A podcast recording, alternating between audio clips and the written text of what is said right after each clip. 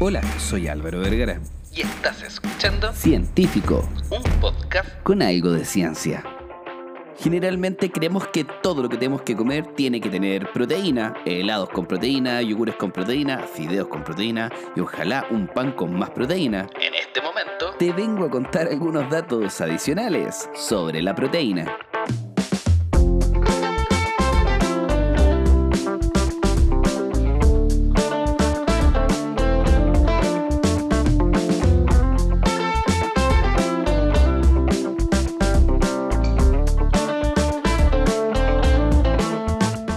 Sabes perfectamente que necesitas consumir proteína porque te va a ayudar a cumplir de mejor forma tus objetivos de salud. Además de eso, los estéticos, a mejorar tu masa muscular, a minimizar las ganancias de grasa durante las vacaciones, que un atracón con algún alimento rico en proteína es muy diferente a uno rico en grasas o rico en hidratos de carbono. Por eso es sumamente importante entender que la proteína es mucho más que solamente algo que va a alimentar los músculos, porque es capaz de alimentar otros órganos y los efectos que va a generar en el cuerpo son realmente increíbles. Algo que podemos destacar muy bien de este sustrato es el efecto térmico que va a generar. Existe algo denominado TEF, por sus siglas en inglés, o efecto térmico de los alimentos, que también es conocido como la termogénesis, inducida por los alimentos. Que, en pocas palabras, es la cantidad de energía que va a utilizar nuestro cuerpo para poder procesar algo. Y cada sustrato tiene una termogénesis completamente específica.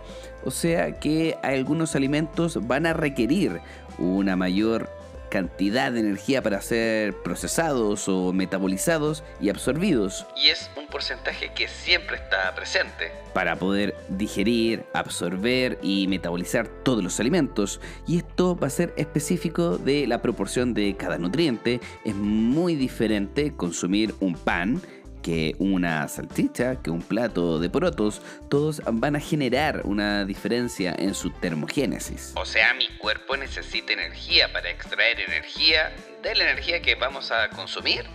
Una cosa así.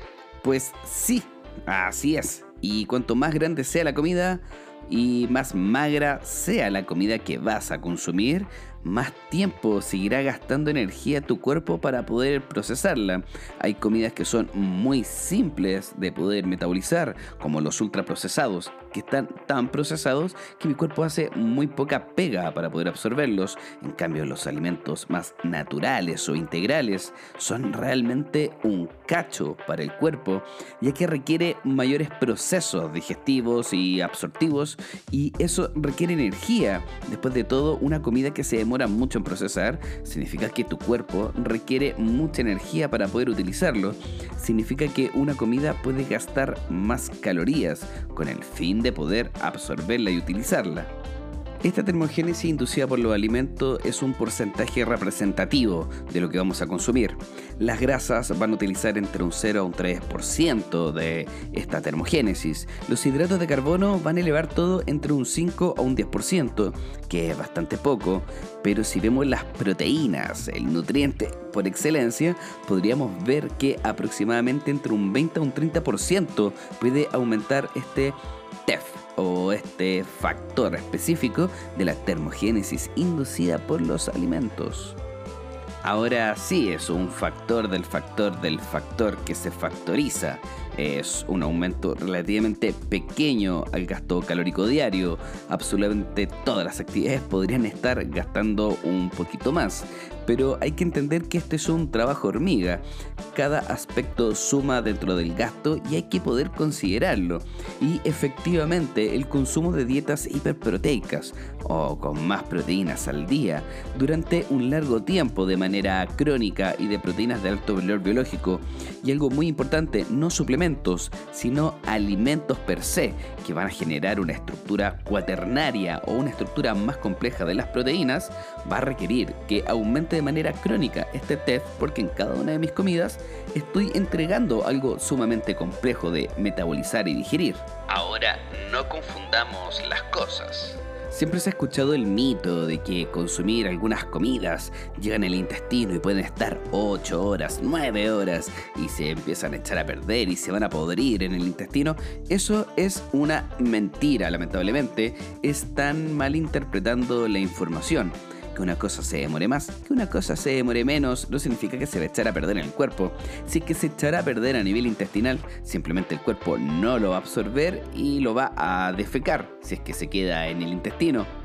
Ahora, si se demora más y se mantiene a nivel estomacal o intestinal trabajando, significa que mi cuerpo va a empezar a utilizar más energía para poder metabolizarlo. No se va a quedar con los brazos cruzados esperando que las cosas se echen a perder, sino que va a aumentar la motilidad, el movimiento peristáltico del intestino, cambiar un poquito la expresión de los ácidos con el fin de químicamente poder degradarlos.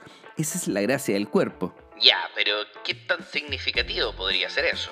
En estos momentos cuando entra el investigador Glass Westertep, que el año 2004, desde los laboratorios del Departamento de Biología Humana en la Universidad de Maastricht en Holanda, se puso a analizar si realmente y llevar desde el laboratorio a la vida real estos porcentajes, viendo qué tan real eran y si realmente cambiaban o era medible esas variables energéticas que íbamos a utilizar con el fin de modificar la termogénesis inducida por los alimentos. Entonces lo que hizo fue ir aumentando e ir contrastando un basal con un extra de ciertos nutrientes y se dio cuenta que con cada un 1% de aumento de proteínas estaba asociado con cerca del 0.22% de la termogénesis inducida por los alimentos. Claro, si lo vemos de forma retrospectiva, los primeros porcentajes hacen un acercamiento bastante lógico entonces, ¿qué pasa si yo calculé toda mi ingesta de alimentos en el día? Y me di cuenta que solamente estoy consumiendo un 15% de proteínas dentro de toda mi ingesta. O sea, de las 2.000 hipotéticas calorías que estoy consumiendo, solamente un 15% de esas calorías se ven representadas en proteínas. Muy bien, las dupliqué entonces, en vez del 15, hoy en día consumo un 30 y mermé ese porcentaje desde los otros nutrientes para seguir manteniendo las mismas calorías, ¿cierto? Pero diferentes porcentajes de distribución. TEF o esta termogénesis inducida por los alimentos solamente aumentaría en un 3.3%. Entonces, por cada 2.000 calorías que yo consumo, un número que podría representar las necesidades totales diarias de calorías, estaría gastando cerca de 66 calorías adicionales. Un número que probablemente voy a estar compensando con una papa muy chiquitita o con una manzana Sí, no es tanto, pero nuevamente recuerden que esto es un negocio hormiga, todo suma de a poquito. Ahora, centremos toda esta información en la vida real. Sí, efectivamente podríamos afirmar en este momento que nuestro cuerpo va a utilizar y va a quemar más calorías consumiendo proteínas que consumiendo grasas e hidratos de carbono, probablemente no es significativo y esa termogénesis inducida por los alimentos no es un valor, uh, qué brutal, comiendo proteínas me voy a perder y sacar toda mi grasa porque aumenté mucho mi termogénesis inducida por los alimentos. No, no es tan así, pero sin embargo este efecto nos va a ayudar también a otras cosas. Se ha visto que si cambiamos la proporcionalidad de los nutrientes y aumentamos el porcentaje de las proteínas, sí, efectivamente el valor energético que vamos a obtener desde las grasas y los hidratos de carbono va a ir disminuyendo y eso sí podría generar un cambio en la pérdida del peso.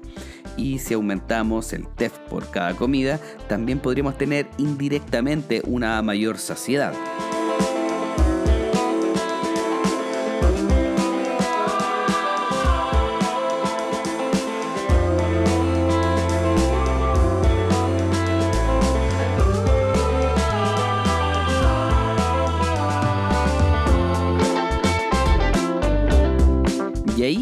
Metemos en otro saco, porque muchas veces se trata de homologar o juntar la palabra sociedad como satisfacer el hambre. Sin embargo, son palabras completamente diferentes, porque la saciedad se describe como la falta del deseo de seguir comiendo, mientras que satisfacer es la sensación que ya estoy completamente lleno de comida. Y es cuando tenemos que entender que las proteínas afectan a nivel cerebral.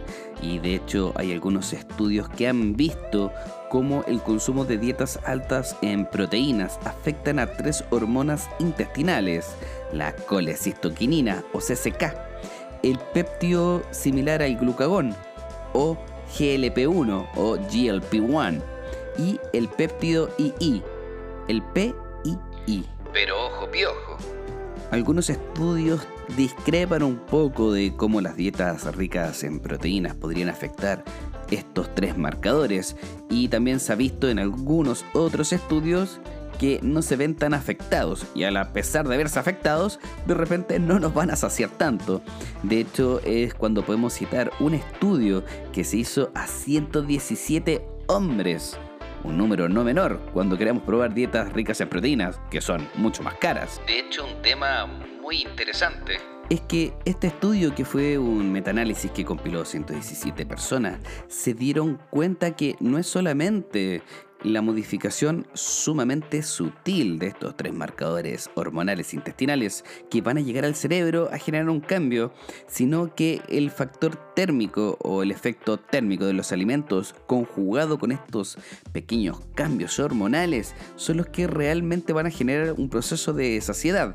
De hecho, un estudio demostró que en las mujeres delgadas el factor térmico de los alimentos junto a estos marcadores de saciedad hormonal podrían perdurar incluso por 24 horas luego de haber comido. Un detalle muy importante de estos estudios es que la alimentación tiene que ser muy rica en proteínas, significa que tiene que sobrepasar el 25% de tu alimentación, tiene que venir desde las proteínas, ojalá cercano al 30% de tus calorías diarias deberían venir desde las proteínas, de esa forma se va a poder ver realmente un efecto saciante y un efecto térmico de los alimentos realmente poderoso, en donde pareciera ser que este efecto es más efectivo en mujeres que en hombres. Y acá te va un dato ñoño. ñoño, ñoño, ñoño. La ingesta de proteína también puede promover la saciedad aumentando la tasa de gluconeogénesis intestinal o GNG. Recordemos que la gluconeogénesis es la formación de glucosa desde otros sustratos. Actualmente solamente existen estudios en ratones o roedores que sugieren que esta IgNG es una señal clave para el cerebro con respecto a la homeostasis energética, pero se han encontrado algunas enzimas importantes involucradas en la gluconeogénesis en el intestino delgado de algunos seres humanos. Podemos tomar estas expresiones en roedores y llevarlas claramente a algunos humanos, lo que sugiere que también puede tener lugar en nosotros estas expresiones homeostásicas energéticas derivadas desde el consumo de altos factores proteicos en la alimentación, modificando nuevas enzimas y marcadores intestinales. Algo extraño, creo yo, ¿no? De hecho, los aminoácidos pueden promover la saciedad al afectar directamente al cerebro, porque algunos aminoácidos generan, aparte de marcadores externos que van a llegar al cerebro, pueden traspasar la barrera hematoencefálica, llegando a estimular específicamente algunas partes del cerebro. Específicamente, pareciera ser que activar mTOR y suprimir AMPK dentro de las neuronas hipotalámicas y del núcleo del cerebro causan una disminución en los neuropéptidos oroxígenos y y en el aumento del péptido anorexígeno Ojo con algo, esto pareciera ser específicamente con el consumo de dietas altas en proteínas, porque pareciera ser que la suplementación con BCAA, estos aminoácidos de cadena ramificada, pueden provocar un aumento del apetito y va a hacer que nos saciemos menos y comamos más, por un desequilibrio que se genera en el cerebro. Si quieres saber algo más adicional sobre los BCAA, he hecho unos posts en mi muro de Instagram, arroba en donde hablo y explico específicamente por qué no tienes que comprar los BCA. En pocas palabras, las proteínas aumentan la saciedad, más que los hidratos de carbono y las grasas, al aumentar la termogénesis y mediante el efecto directo de algunos aminoácidos, específicamente la leucina, entre otros, que van a llegar al cerebro generando algunos marcadores que nos ayudan al control al momento de comer y además de eso nos ayudan a la saciedad.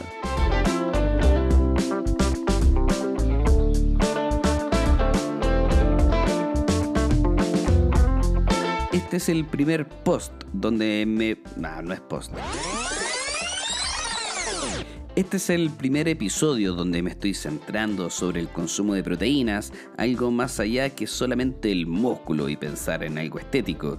El consumo de los nutrientes, sean proteínas, hidratos de carbono y grasas, van a generar muchos cambios a nivel cerebral, intestinal, estados de ánimo, cientos de marcadores enzimáticos y mucho más.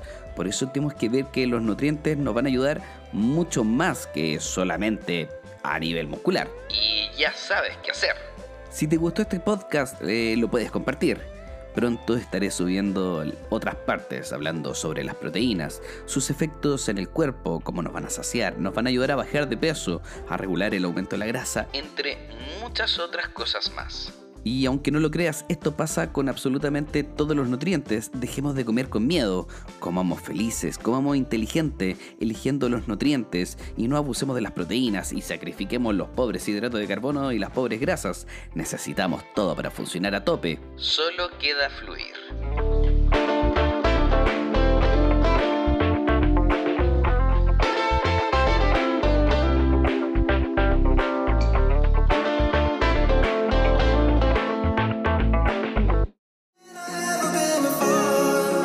¿Estás buscando un suplemento que te ayude a cumplir tus objetivos? Déjame contarte que Fit 40 lo hizo nuevamente, creando AMUP, un suplemento que combina los compuestos bioactivos del café y de la Aristotelia chilensis, o más conocido como el maqui.